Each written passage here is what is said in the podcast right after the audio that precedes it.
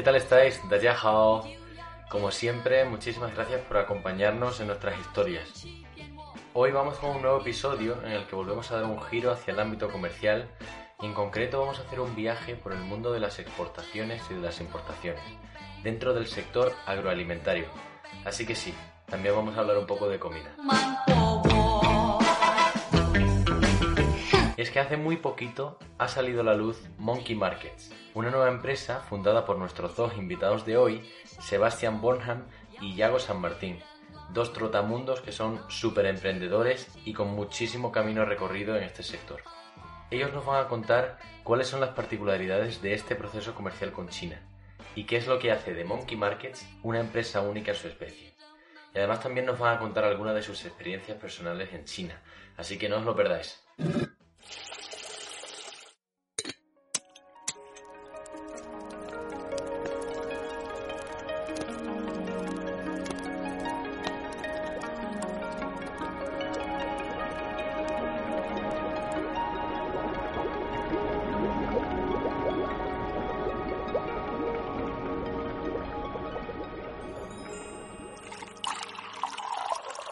Ya estamos por aquí con Sebastián y con Iago, además de Jung, y bueno, vamos a hablar un poquito de, de Monkey Markets. Eh, Sebastián, ¿qué tal estás? Muchas gracias por, por venir.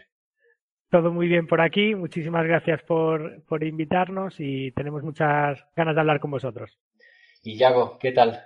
Muchas Hola, Alfonso. Nada, a ti por invitarnos, a ti por invitarnos. Es un placer estar aquí y nada, pasar un buen rato y a contar, y a contar cosas interesantes. Fenomenal. Jun, ¿cómo estás? Pues súper bien, que antes ya me han hecho algunos spoilers de, de, las experiencias pasadas que han tenido y tengo muchas ganas de que lo compartan, que se lo han reservado, ¿eh? Sí, yo también, la verdad. Antes de que, de que nos pongamos con el tema de, de Monkey Markets como tal, si queréis, nos podéis contar un poco vuestra experiencia o vuestro contacto con, con China. Y Sebastián, ¿cómo, ¿cómo empezó todo? Bueno, pues os comento un poquillo. Pues básicamente ya desde, desde, desde joven empezó mi, mi interacción con, con, China en el tema de, de, importación. Cuando era un adolescente, ahí me entró un poco la intriguilla y el primer contacto con China. Y llegado ese momento de decidir qué carrera iba a estudiar, eh, a, soy hijo de padres ingleses, entonces siempre eh, he sido bastante asiduo, bastante dado a, a, a, hablar idiomas, era como una habilidad que tenía y eh, en ese momento mi padre me planteó eh, ¿por qué no eh, estudias eh, chino? Y dije, bueno, pues suena, suena mucho más interesante que, que las otras posibilidades que estaba barajando. Miramos en España si había la posibilidad de hacer o no había y al final terminé estudiando la carrera de chino y relaciones públicas en, en Liverpool John Moores, en, en Inglaterra. Después de haber eh, estudiado eh, la carrera de chino, estuve un total de cuatro años en, en Shanghái, eh, uno de ellos trabajando en la entrada de Estrella Galicia al mercado chino y luego decidí emprender junto con un socio americano y nos dedicábamos a ayudar a, a, a empresas extranjeras a buscar sus productos en el mercado chino. Yago y yo no, somos amigos de la infancia, hemos ido al mismo colegio y él montó eh, una, una, empresa de, de, ocio y necesitaba importar productos de China, me contactó y ahí retomamos nuestra relación y ya se, ya se eh, convirtió en una relación de, de, trabajo. A partir de ahí terminé volviendo a, a Coruña y decidimos eh, buscar una forma de eh, trabajar eh, con China. Y Yago, si quieres cuéntanos un poco también rápidamente ¿Cuál es tu conexión con China? Bueno, mi, mi conexión con, con, China es indirecta. Es eh, gracias a, a, Sebastián, desde que empezamos a, a, trabajar juntos, pues eso ha sido la, mi vía de entrada en el mercado. Por lo tanto, la experiencia de China nuestra la puedo contar toda Sebas, porque realmente la suya y la mía están metidas en la misma historia. Van de la mano, ¿no? Porque antes de Monkey Markets tenías la empresa Just Expos, ¿no? Que supongo que habéis visitado un montón de ferias en China, intentando reunir con clientes. ¿Habéis tenido alguna experiencia así un poco extraña o, bueno, para un occidental, digamos, que sea un poco curiosa que queráis contar? ¿Cuánto, ¿Cuánto dura este podcast? Porque igual podríamos estar cuatro días ahí comentando bueno, cuenta una y ya vemos si tiramos del hilo. No, a ver, obviamente para, para poneros un poco en situación. Sebastián ya tenía esa experiencia en China de haber estudiado, bueno, acabó la carrera ahí, ya había trabajado ahí y al fin y al cabo convivía con, con, China porque vivía allí, vaya. Sin embargo, para mí era todo nuevo. Eh, desde que me propuso Sebas montar esto, primero había que darle un poco de forma, a ver, que, oye, ¿qué hacemos? Eh, y al final, esto todo evoluciona naturalmente siempre. Entonces, digamos que lo que nos gustó eh, fue lo que acabamos haciendo. Y, obviamente dentro de Jasex, porque al final éramos intermediarios puros y duros, que conectábamos empresas eh, de alimentos y bebidas europeas con importadores de alimentos y bebidas también chinos, lo que hacíamos era esa, esa conexión, es decir, facilitar y actuar como su brazo comercial en, en China.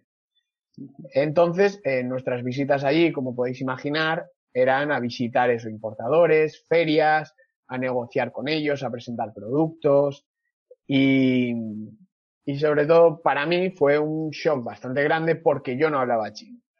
Añadiría otra cosa eh, interesante que es la edad que teníamos, es decir, estamos hablando de 22 por ahí.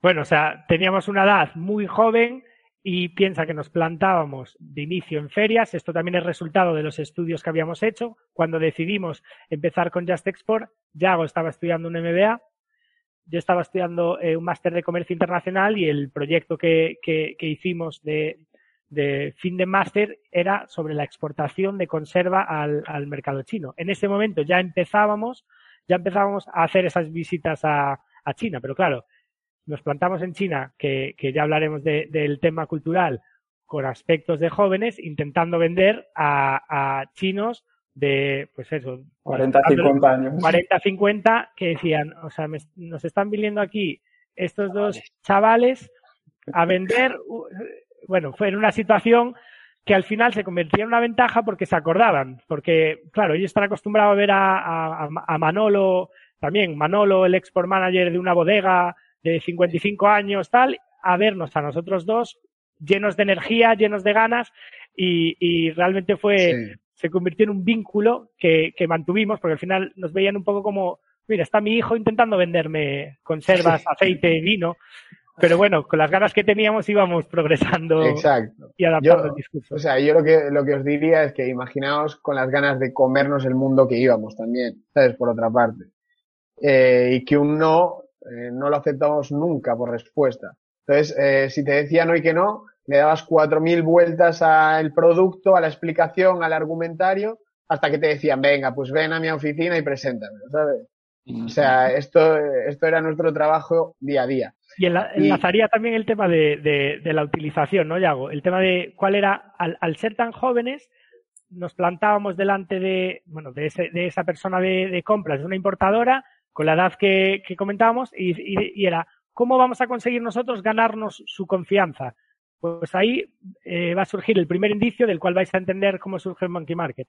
Dijimos, nuestra palabra no vale nada. ¿Qué podemos hacer que valga? Los datos. Entonces, no soy yo el que estoy seleccionando este fabricante, esta marca y este origen. Les mostrábamos los datos. Tú me, por ejemplo, por eso terminamos también formando parte del brazo comprador del importador. Ellos nos decían, necesito aceite o necesito galletas, por ejemplo, y hacíamos un estudio, le decíamos, mira, estos son los países de Europa que, con las características que me has dicho de galletas de chocolate, eh, los mayores productores, los que más están exportando. Entonces, nos convertíamos en un facilitador, pero éramos nosotros los que transmitíamos esa información. Lo que nos fuimos dando cuenta eh, poco a poco es que lo que buscaban ambas partes, tanto el exportador, que también carecía de mucha información acerca del mercado, como el, como el importador, es que no querían que fuese yo, como este intermediario, el que les dijese la información. Ellos querían utilizar una herramienta que les, que les permitiese utilizar la información sin que hubiese un humano, ¿sabes? Esa desconfianza que igual genera el que alguien te lo presente, pues todo esto fue todo esto es consecuencia, como, como os comentaba, de nuestras vivencias. Somos jóvenes, eh, vamos iniciándonos, muchísimas ganas y, y, nada, también entra la parte humana, que en este caso sería el tema de, de la utilización de, de WeChat. Realizábamos ahora estamos hablando más de Just Export del proyecto anterior, utilizábamos eh, WeChat como forma de estar completamente en contacto con ellos, a pesar de estar en España, pero hacíamos eh, constantes visitas a, a China para, para, estar interactuando con ellos y empezar a darle forma a esto que empezábamos a ver. De hecho, una de las visitas fuimos con una libreta en la que habíamos dibujado lo que era el software que hoy es eh, Monkey Market. Decíamos, uh -huh. si aquí pinchases y pudieses ver esto, ¿qué te parecería? ¿Sabes? Claro, claro. Y, claro, y volvíamos, volvíamos a España, entonces, por ambos lados, tanto por, por exportadores, porque nos lo ha permitido eh, en gran medida, eh, aparte de la experiencia que teníamos al haber pertenecido a la, a la aceleradora Business Factory Food, hemos desarrollado un producto que por el lado de fabricantes nos han estado dando métricas y por el lado de importadores nos han estado dando métricas. Entonces, esta mentalidad de, de, mantenernos abiertos de que el producto no tenga que ser como yo impongo, sino como ellos me estén diciendo. Y además de forma más intuitiva, que dices, como los chinos ya están acostumbrados al tema de la digitalización, dicen, mira, lo puedes ver en esta aplicación y, uh, y además con datos objetivos, porque al final os basáis en estadísticas y eh, datos que os ha dado los proveedores, entonces es un material más para convencer ¿no? al chino. Y, ¿Nos podrías contar um, por qué os habéis centrado en el sector agroalimentaria en el caso de Monkey Markets? Bueno, pues un poco en línea de, de, lo que os comentaba. Al final el proyecto que hicimos de, de fin de máster fue, eh, fue exportación de conserva, chin, de conserva china. Este, este, este proyecto final de máster también lo realizamos con Jorge Castellano, que pertenece a, a, la cuarta generación de Industrias Cervimar, que es una conservera de Camariñas en la provincia de A Coruña, y juntos eh, emprendimos ese viaje que habíamos hecho de forma eh, teórica de inicio, ¿no? En ese, en ese proyecto de fin de máster de cómo exportar conserva a China, y a través del apoyo que recibimos por parte de, de Industrias Cervimar, logramos ir dando eh, esos pasos, ir a esas ferias comerciales e, e interactuar. O sea que ese es un poco el, el motivo por el que, por el que lo elegimos. Pero en el fondo, a mí a nivel personal, me, me, me, me encanta el comercio internacional y me encanta, como mucha gente, ¿no? Me encanta, me encanta la comida. Entonces, me, a pesar de que no interactúe con él, de que no esté viendo el producto físico, es algo que me llama mucho la atención. Me encanta ver los packagings, ver la forma de vender un mismo producto. Me parece, me encanta ver los nuevos productos elaborados que están surgiendo. Eh, no sé, son, son cosas que, que me resultan muy interesantes y, y, al tratarse de comercio internacional, lo que está muy chulo es que ves cómo distintos países eh, tratan a un mismo producto. Es decir, la forma de, del packaging de venderse en Polonia, que es un país muy interesante, es diferente a, al de España. Entonces, e-, ese tipo de cuestiones, pues eh, a mí a nivel personal me... La lógica, ¿no? ¿A qué responde en cada, en cada país? Exacto, es un reflejo de ello al final. Sí. Eh, sí, yo empatizo totalmente. Al final, todo lo que tenga que ver, que ver con comida me llama, me llama mucho la atención.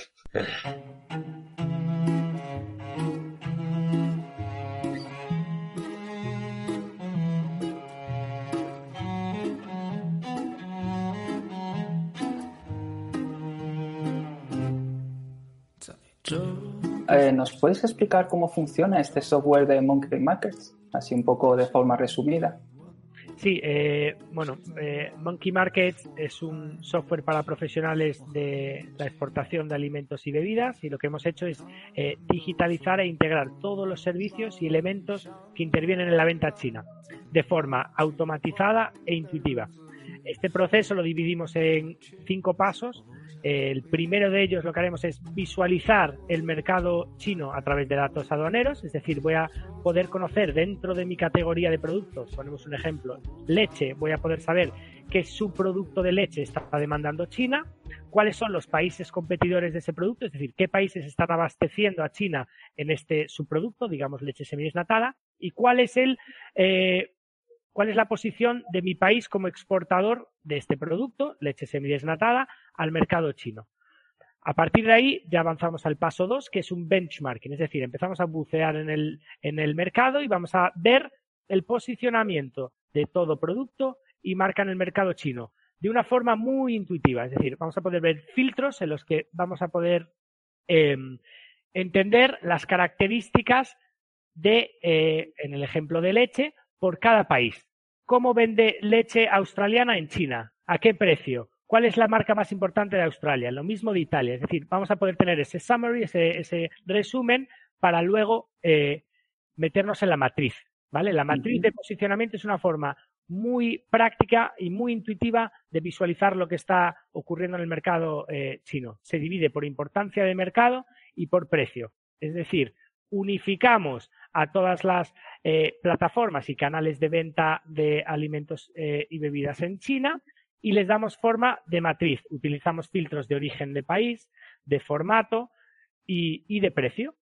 Al utilizar estos filtros voy a poder, por ejemplo, eh, ver en el ejemplo que ponía antes, conservas de pescado de España y dentro de la matriz veo dónde se posiciona la más cara, la más vendida, etc. etc. ¿Vale? Juego con esos datos. Siguiente paso, paso 3, las adaptaciones ya sé eh, el subproducto que quiero exportar, vamos a ver qué adaptaciones conlleva, es decir, cómo está demandando el consumidor chino mi producto. En el ejemplo de aceite de oliva, pues vamos a decir formato 0,5. El packaging eh, de marcas españolas siempre contiene pues una bandera de España. Todo este tipo de análisis, de adaptaciones para satisfacer lo que espera el consumidor chino de mí eh, dentro de mi categoría de producto. Luego pasamos a un aspecto clave, que es la comercialización. Aquí lo que hacemos es mostrar todas las vías de comercialización que hay. Comercialización indirecta, hablamos de a través de importadores de alimentos y bebidas, pero no solo eso.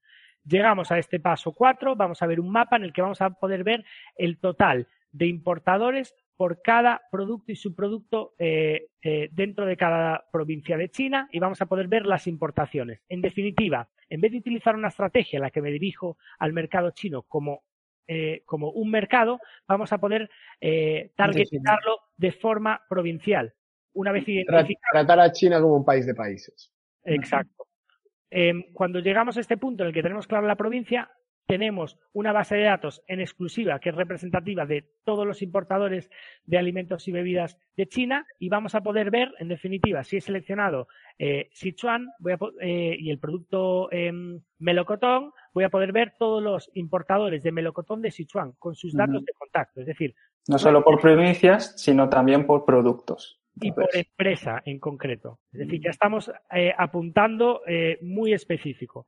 Además, aquí contamos con el apoyo de, un experto que me puede acompañar y ayudar a, llegar a estas a estos importadores y por otro lado pasamos a lo que es la venta directa. ¿Vale? La venta directa a través de esas plataformas eh, online que comentábamos. De nuevo, informamos de las distintas posibilidades, las distintas plataformas que hay online y contamos con un experto que me puede acompañar y ayudarme a posicionarme en cada una de, estas plataformas. En definitiva, en este paso 4 estudiamos y vemos todas las vías de comercialización eh, para mi producto en China. Luego pasamos a ese último apartado, que es el de documentación. En este apartado vamos a poder ver todos los requisitos para poder vender mi producto específico en el mercado chino y vamos a contar con eh, eh, apoyo y vamos a poder ver todos los procesos que estén digitalizados de, de, registrar, pues ya sea mi marca, registrarme como fabricante autorizado. Todos los procesos que están eh, tramitados y hechos de forma online los vamos a poder hacer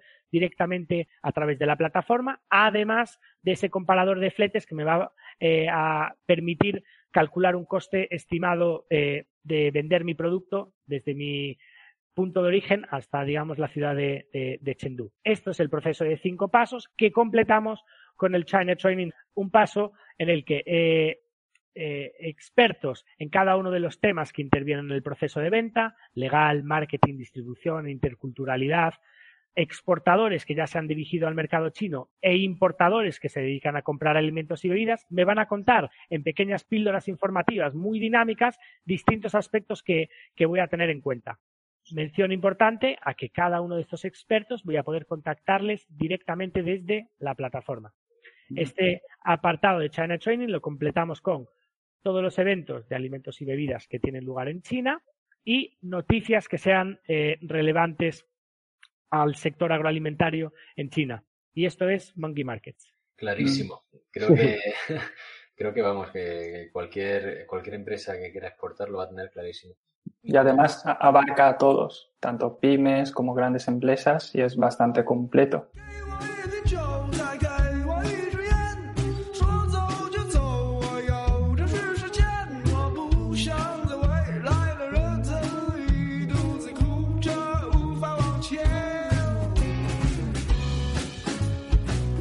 Vuestra web habláis de China como de un mercado objetivo. ¿Y eso en, qué se refleja? Eh, ¿Qué queréis exactamente decir con eso?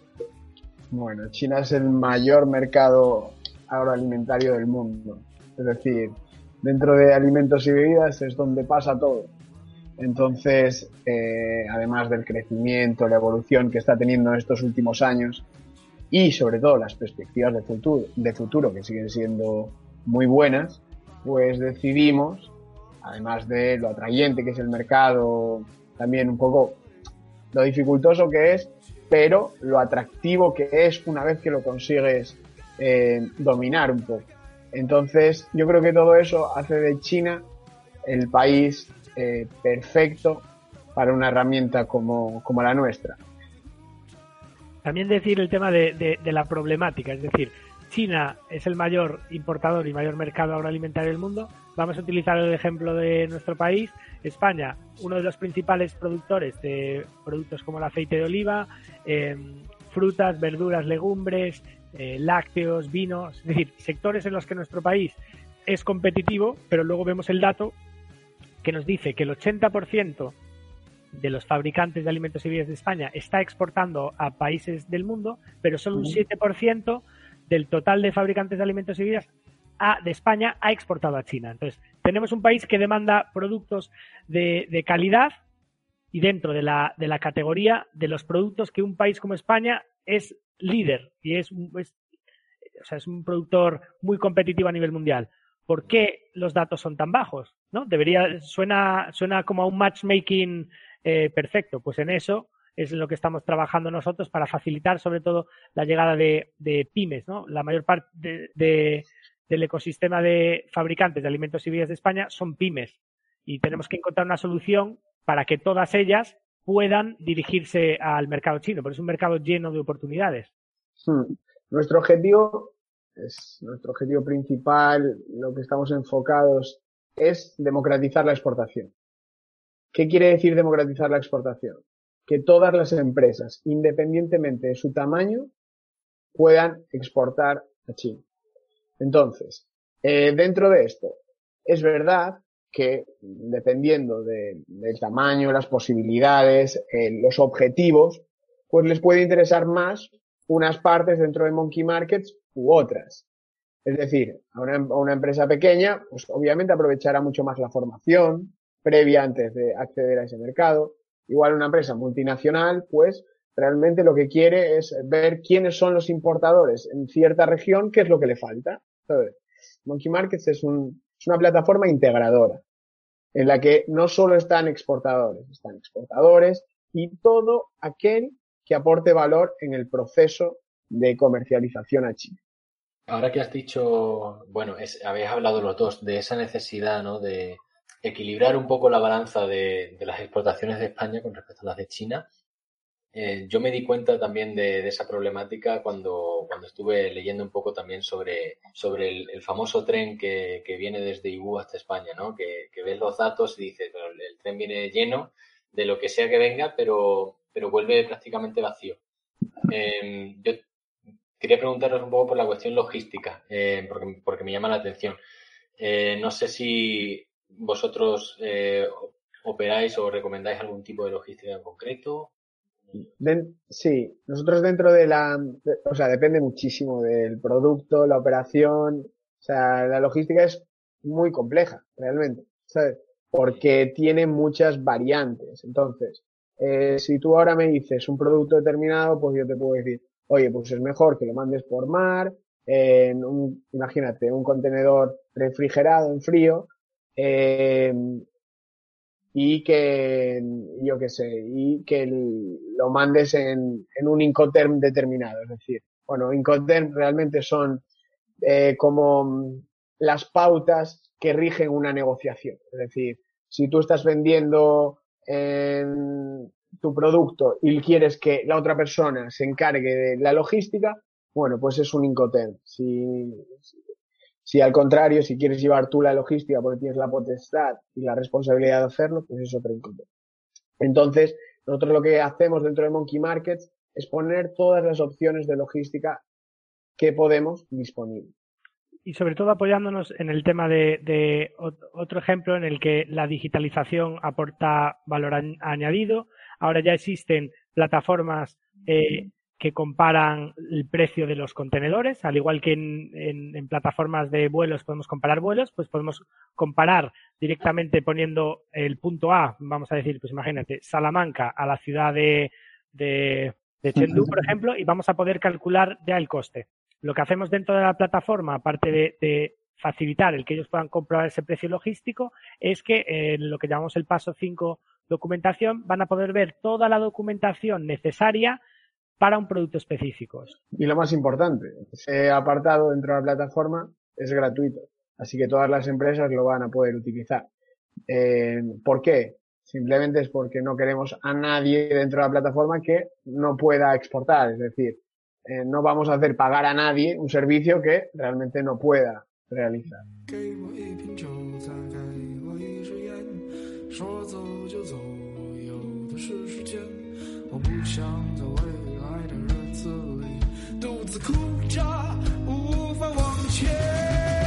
Quiero también aprovechar para, para daros la enhorabuena porque en 2019 os dieron el premio de, proyecto innovador del sector alimentario.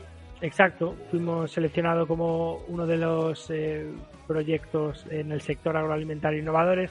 Eh, por ello, formamos parte de, de, la Business Factory Food, que como comentaba antes es la aceleradora a través de la cual llegamos con, con lo que era el prototipo y, y, la idea y a través de, de las instituciones, en este caso eh, gallegas, eh, eh, fabricantes de alimentos y bebidas como pueden ser Calvo, que es Crem, Pescanova, nos dieron ese apoyo para poder desarrollar nuestro producto y convertirlo en, en, lo que, en lo que ya es, que es una realidad.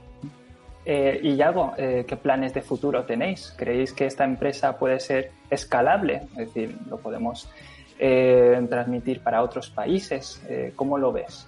Sí, a ver, lo que, lo que podemos decir es que es la plataforma más completa o la solución más completa que se ha lanzado en comercio internacional hasta ahora. ¿Y qué pasa? lo que queremos es llevarla a más mercados, pero para poder probar y mejorarla, el primer año hemos decidido que solo se comercialice en España. Es decir, solo las empresas españolas se van a poder beneficiar de Monkey Markets en 2021 y parte de 2022. Después, una vez eh, que consigamos, digamos, también esas métricas de mercado, esa, esa probatura que nos dé unas mejoras eh, para las partes que estén un poco más flojas, vamos a hacer una, una internacionalización, una, internacionalización muy exponencial, muy preparada y que nos haya em, que nos haya dado tiempo a preparar una estructura lo suficientemente sólida para poder hacer un proceso de internacionalización fuerte. Lo que no os he dicho antes es que en España eh, la, la, estrategia comercial se va a basar en cuatro pilares para nosotros. La vía institucional, a la cual le damos bueno, mucha importancia, con temas de DOs, asociaciones, clústeres de alimentación, ADRs, cámaras de comercio.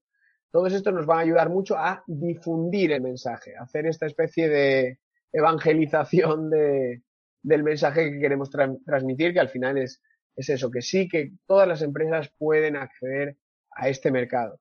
Vamos a ir por territorios, es decir, eh, además de la vía institucional, va a haber eh, fuerza de marketing, fuerza comercial y, eh, digamos, fuerza eh, territorial, que es que se va a segmentar por territorios dependiendo del mes en el que estemos. Es decir, junio empezaremos eh, por Galicia, bajaremos a Andalucía, Cataluña, bueno, esto ya es, es parte del planning, pero lo, el objetivo principal es poder llegar a todas las empresas que podamos. Y la escalabilidad que me preguntabas antes, eh, como podéis ver, Monkey Market puede escalar de, muchísimas maneras. Es decir, podemos, mediante la internacionalización, pues que otros, eh, otros mercados, digamos, otros países puedan exportar también a China, como lo va a hacer primero España. La segunda vía, que también es muy interesante, es replicar el modelo. Es decir, si ha funcionado en China, ¿por qué no hacerlo con otros países que tengan unas condiciones eh, o unas características similares? Y la tercera es añadiendo otros productos que no sean alimentos y bebidas. Por ejemplo, mm. cosméticos. Las ventajas de Monkey Market para hacer esta escalabilidad es que la estructura es muy sólida. Es decir, lo que nos ha llevado dos años de desarrollo, que se dicen, que se dice pronto, también eh, conlleva que eh, todo esté muy bien estructurado y las bases de datos muy bien preparadas. Entonces, a la hora de replicar, como hablamos, tanto para producto como para mercados, como para hacer una internacionalización, si todo va bien, es sencillo.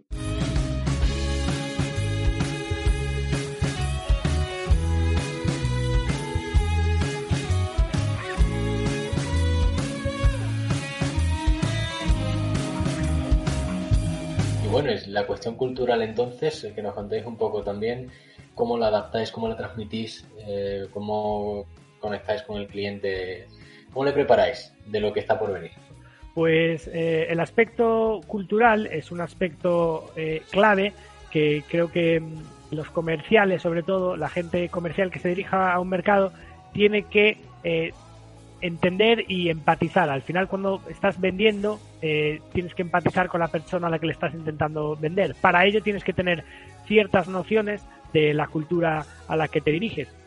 ¿Qué pasa? La problemática en la que se ven muchos export managers es que los export managers llevan muchos países a la vez y van abriendo nuevos mercados. ¿Cómo es capaz un export manager que está vendiendo eh, encargado, por ejemplo, una, empresa de tamaño pequeño o medio que lleva en los mercados de Europa, igual eh, Tailandia y también China, cómo va a poder él conseguir empatizar bueno, pues lo que el planteamiento que nosotros hacemos es apoyarnos en expertos interculturales, en este caso Antonio Antonio, que va a ser el, el, experto encargado de, dar esas píldoras informativas acerca de eh, aspectos culturales que hay que tener en cuenta de cara a vender eh, tu producto. Es decir, es eh, plantear que el usuario pueda aprender acerca de aspectos culturales que son relevantes para eh, la venta. Es decir, el objetivo es que tú, eh, eh, export manager o director de exportación, vendas en China.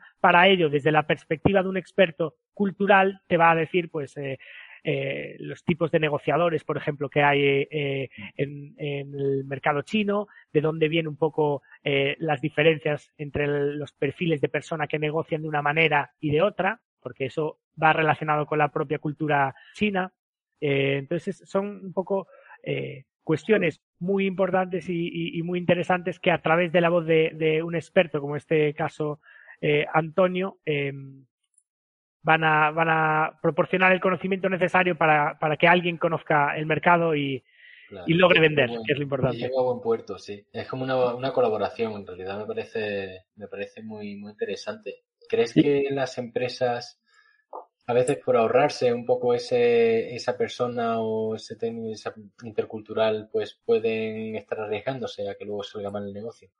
Bueno, creo que una cosa curiosa, pero bueno, esto lo escuchaba el otro día escuchando hablar de, de lo que valora cada persona cuando vota a un partido político, un economista, ¿qué es lo que va a valorar? ¿Qué le parece lo más importante? La economía. Una persona que se dedique a legal, ¿qué es lo que le parece? Pues esto se, se, ve reflejado también en las estrategias de entrada a China. Es decir, una persona que se dedique a legal, si tú le preguntas, eh, quiero dirigirme al mercado chino, te va a decir el contrato. Si le preguntas a alguien de más, sí, claro, si le preguntas a alguien de logística, te va a decir eh, los requisitos. Si le preguntas a alguien de de, marketing te va a decir, ¿cómo te vas a meter en el mercado sin haber potenciado la marca previamente? Claro, entonces, me, he delatado yo mismo porque se nota entonces de dónde vengo.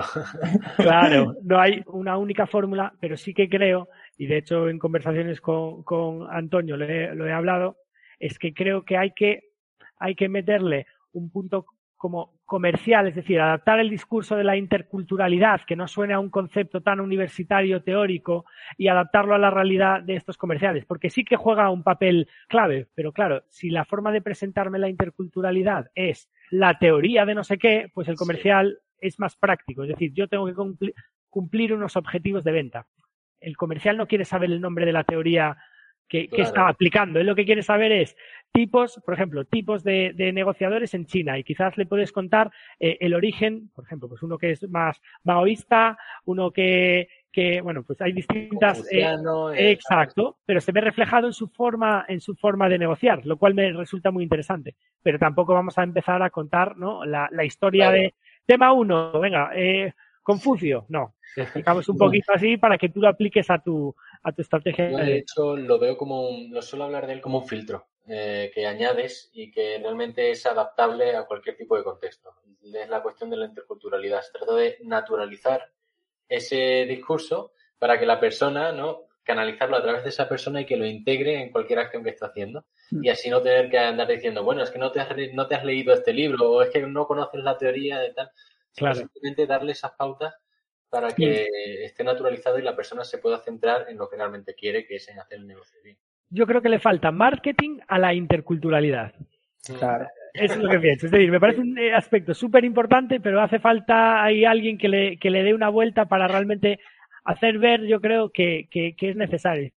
Eh, ¿Y qué hacen los exportmanes? Pues un prueba-error, desgraciadamente. Es decir, me dirijo al mercado, voy a una feria, pruebo, no funciona, pim. Entonces, nosotros lo que queremos es ¿Por qué no vamos a parar un segundo? Es decir, antes de dirigirte ya vas a tener este contenido en el cual se te van a ir explicando estos, estos, puntos de partida que son muy importantes. Entonces, ya me planto, por ejemplo, en, una feria en China por primera vez o hablar con un importador teniendo este contenido previo eh, a, mi alcance y que no es, no es una sesión que se caduque, es decir, va a ser contenido que va a estar ahí disponible y que Monkey Markets, como hemos comentado, surge desde, desde nuestra propia experiencia de haber pasado por ello.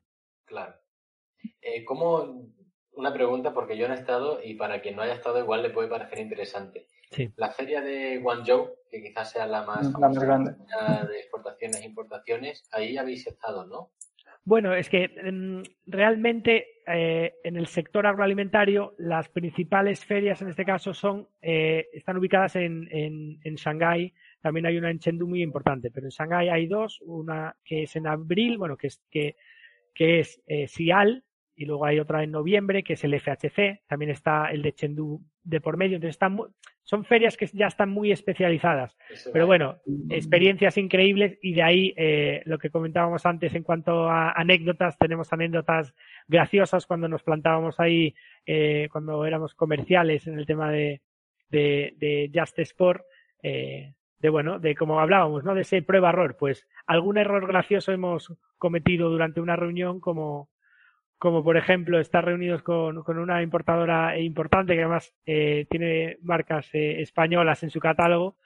Eh, y ahí vamos a por todas. Dijimos, venga, ya tiene marcas españolas, estamos, lo conocíamos de varias veces y nada más arrancar, entrega de tarjetas, ¿no? Como se hace ahí, mano a mano, nos sentamos, nos dan un café porque hacía frío y cojo y yo me muevo hablando, emocionado, le tiro el café encima a Yago. Yago, Yago, que él está quemándose en ese momento, pero dice, es que esta es la reunión, eh, la reunión en la que no se puede, es la que no se puede cagar. Está Yago ardiendo hasta que se levanta y bueno, o sea, imagínate la vergüenza que pasamos porque está Yago mojado, Yago se tuvo que ir de la feria al hotel a cambiarse, la venta obviamente no se produjo.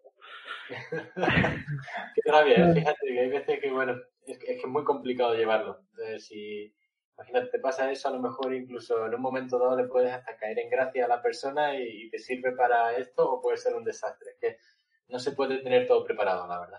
Exacto, en este caso la, importadora era, era muy profesional y, y, nos apoyó, nos ayudó con, con unos clines a, a, limpiar la silla, la mesa, el, el catálogo, que como era hace un tiempo era ya físico, que estaba empapado de café, o sea... bueno, mira, ya, ya, tenemos una recomendación de cómo no hacerlo, pues intenta no tirar café a tus, a tus compañeros si puedes. Madre mía.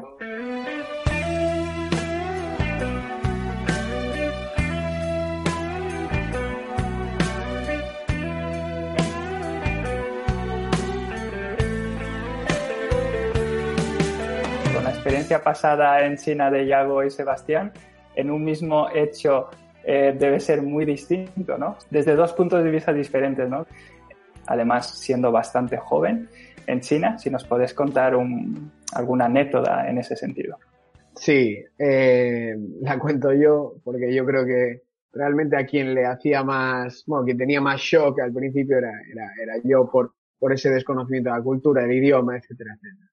Pues mira, por ejemplo, eh, una vez, yo creo que fue en nuestro primero, segundo, primero segundo año, eh, habíamos cerrado una operación con unos distribuidores eh, de Weihai, que es una ciudad pequeña para ser China, creo que es la más pequeña de China además, considerada ciudad, pero bueno, que, que para nosotros yo creo que era una de las más, más bonitas, porque se parecía un poco a, a de donde somos nosotros, a Galicia, y, y entonces estábamos, era súper acogedor, eh, era algo muy nuevo, era una ciudad diferente a Shanghái, a Pekín, algo más pequeñito. Y habíamos vendido vino eh, a una importadora de esa ciudad. Entonces nos quisieron agasajar invitándonos a, a cenar. Entonces fuimos a, fuimos a, ese restaurante donde habíamos quedado con ellos y, bueno, Sebas obviamente habla chino, como os dijo antes, yo no. Entonces uno de los problemas que, que me encontré es que eh, no, no, no me pusieron intérprete y Sebas al final tenía que estar a lo suyo, es decir, a empatizar con ellos. Es más, yo le dije, por mí no te preocupes, habla con ellos, haz tu trabajo, que yo voy a estar ahí como un mero figurante. ¿Qué pasa? Eh, realmente a mí no se me da muy bien comer con palillos, es decir. Entonces eso acrecenta más la dificultad de esa cena. Entonces empezamos a, nos metieron en una, una sala privada y en una mesa redonda, es decir, que vaya, que iba girando los, muchos alimentos, muchos platos, e iba girando. Entonces, eh, claro, me tenéis que ver a mí, que primero, no me dirigí la palabra prácticamente a nadie. Miento, miento, sí que dirigí la palabra porque tenía, eh, porque había recordado una frase que me había enseñado Sebas, que era algo así como brindis por esta cooperación de que dure muchos años, no sé qué. Vale. Eh, claro, la primera vez que lo dije, muy bien, o sea, todo es espectacular, bien. Pero, claro, como le habíamos vendido vino, querían beber con, con ese vino, ¿sabes? Entonces, eh, además, de manera, pues, abundante. Había, habían traído muchas botellas. Y ellos querían que nosotros también bebiésemos, bebiésemos bastante. Entonces, entre que yo no podía hablar, entre que yo no daba enganchado con el palillo nada de comer, y entonces cada, cada, vez, cada vez que intentaba coger algo con el palillo me giraba en la mesa y nada, y daba, daba en roca siempre.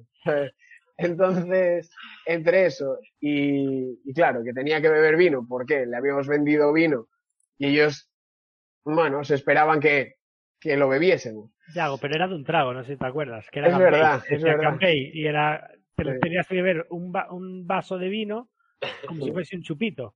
Claro, es decir, te llenaban el vaso, o sea, nos llenábamos el vaso hasta arriba de todo y te lo tenías que beber de un trago. Claro, yo- Campé, campé ahí. Claro, Se- Se- Sebastián estaba eh, hablando con la gente, interactuando. Yo solo bebía. O sea, Claro. nada más. No podía ni comer, ni, be- ni hablar, solo beber. Entonces llegó un momento que ya empecé a ver un poco nublado la situación. Y ellos no me paraban de decir, eh, Gambé y tal, no sé qué. Y yo, claro, tenía que hacerlo para, para quedar bien. Eh, la frase que os había dicho al principio de la cooperación, pues se convirtió en recurrente durante toda la cena, porque claro, cuando más, bueno, cuando más borracho iba, pues más veces la decía. Esa la, digamos, a la décima vez igual ya no tenía mucho sentido. Y claro, aparte era una región, pues es que estaba bastante, era bastante en el norte, ¿sabes? eran rudos, y entonces querían también demostrarlo. Eh, y, te exigi- y exigían eso, que, que le siguieses el, el ritmo. Entonces, al final, lo, lo que pasó es que, bueno, yo me, me levanté de ahí y ya pues, se me cayó el mundo. ¿sabes? O sea, en el momento en el que me puse de pie, puf, dije, madre mía. Y aún así mantuve la compostura, sobre todo hasta que ellos se fueron de la sala, porque se fueron, se iban ellos primero. Entonces, eh, Sebastián estaba en el baño, en el, en el cuarto de baño, y yo, como no aguanté más, obviamente, después de pensé que haber bebido tanto, Yo pensé que lo tuve que, el FBI entré en el baño, entré en el baño, lo empujé hacia un lado para, para vomitar. sí, sí. Déjame, déjame que yo, sí. Sobre todo que eh, entró, entró en juego el, el Baijiu también. Entonces, todo eso de. Y, y como sabes, un licorcito Travieso. equivalente a, a Jaggermeister. Entonces, claro, si el recorrido que llevábamos, pero bueno, yo creo que fue el objetivo, lo consiguieron, sí. Dos españoles borrachos con ellos. Sí. Y, y hay material gráfico, que de hecho está, es bastante cómico, en el que se ve a, se ve a Yago en otro Bay, pero él no sabía que le estaba grabando. Entonces lo grabo de Strangis y se le ve resoplando, en plan, "Uf, no puede serlo", y, y se lo bebe la cara horrible. Y ¿Sabes?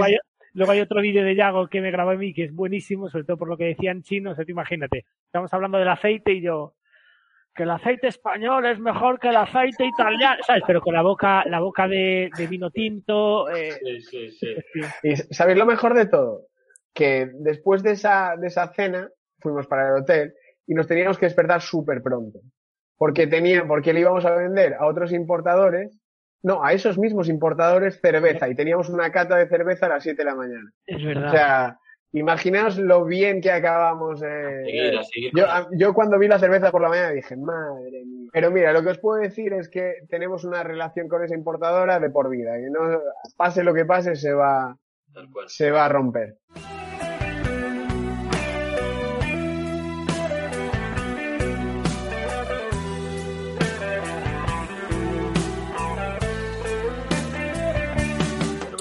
Pues, Una, des- una despedida, ¿no? De, de eso, por, por, por acompañarnos y por contarnos todo, tanto la, la- la parte un poco más anecdótica como la profesional, que nos ha encantado.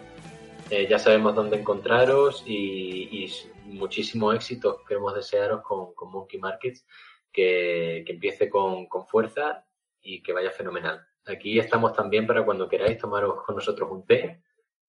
Aquí estamos. Pues nada, muchas gracias por, por invitarnos, Alfonso Yun. Yo antes dije eso de tomar una caña o un café, pero me vale el té perfectamente. No, no pasa nada. Un placer tremendo y también para lo que queráis, estamos a vuestra disposición, apoyando, apoyándoos a tope. y también, yo por último decir que también enhorabuena a vosotros por haber tomado la iniciativa de, de haber montado este podcast y animaros a, a que nos rindáis y, y que espero que dentro de un año eh, esto siga.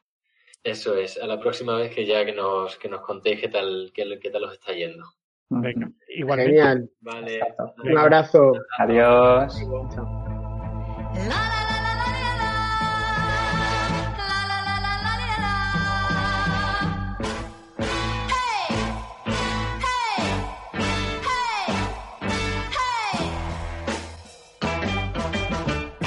Esto sería todo por hoy. Una vez más, muchísimas gracias por estar con nosotros y ya sabéis dónde podéis encontrarnos. En arroba tetera historias en Twitter para que nos contéis todo lo que queráis y podáis seguir informándoos de los nuevos episodios, las nuevas historias que iremos sacando. Os dejamos con esto, el Bang Bang en la versión china con la que empezábamos el episodio. 再